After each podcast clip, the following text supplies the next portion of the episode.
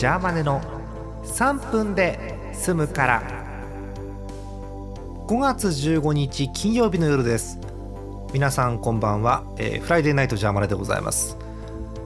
えー、西日本はね雨模様にだんだんなってきまして東日本のみんなそうあなた明日雲そっち行くからね気をつけてね本当に。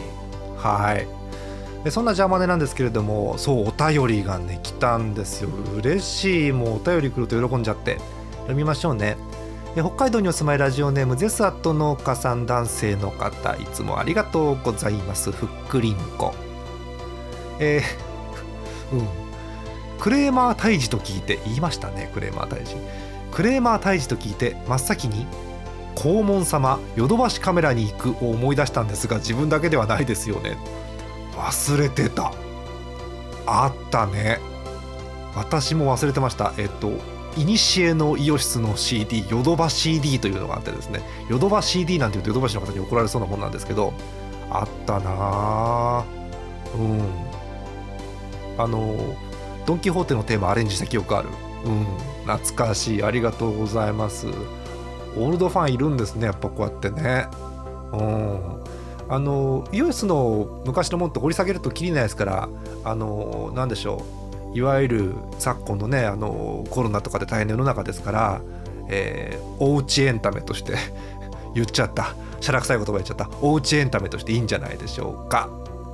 さて、えーあ残り1分少々だ。今日で最終回です、えー連続テレビ小説「桃太郎令和版」えーことタピオカハルトでございます。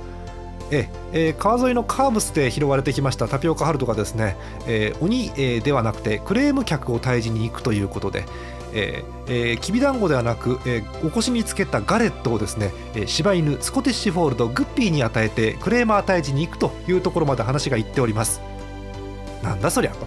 今日から聞いた方なんだそりゃということですけどもあの3回目まで聞いてください。桃太郎3まで聞いてください言ってますから。で実際に行くんですけど令和ですから今。鬼をコテンパンにしました。よかったねっていうのはない。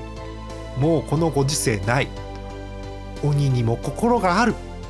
だからクレーマーの話をまず受け止めて聞いて平和に引き分けドローです。めでたしめでたし。なんだこれ。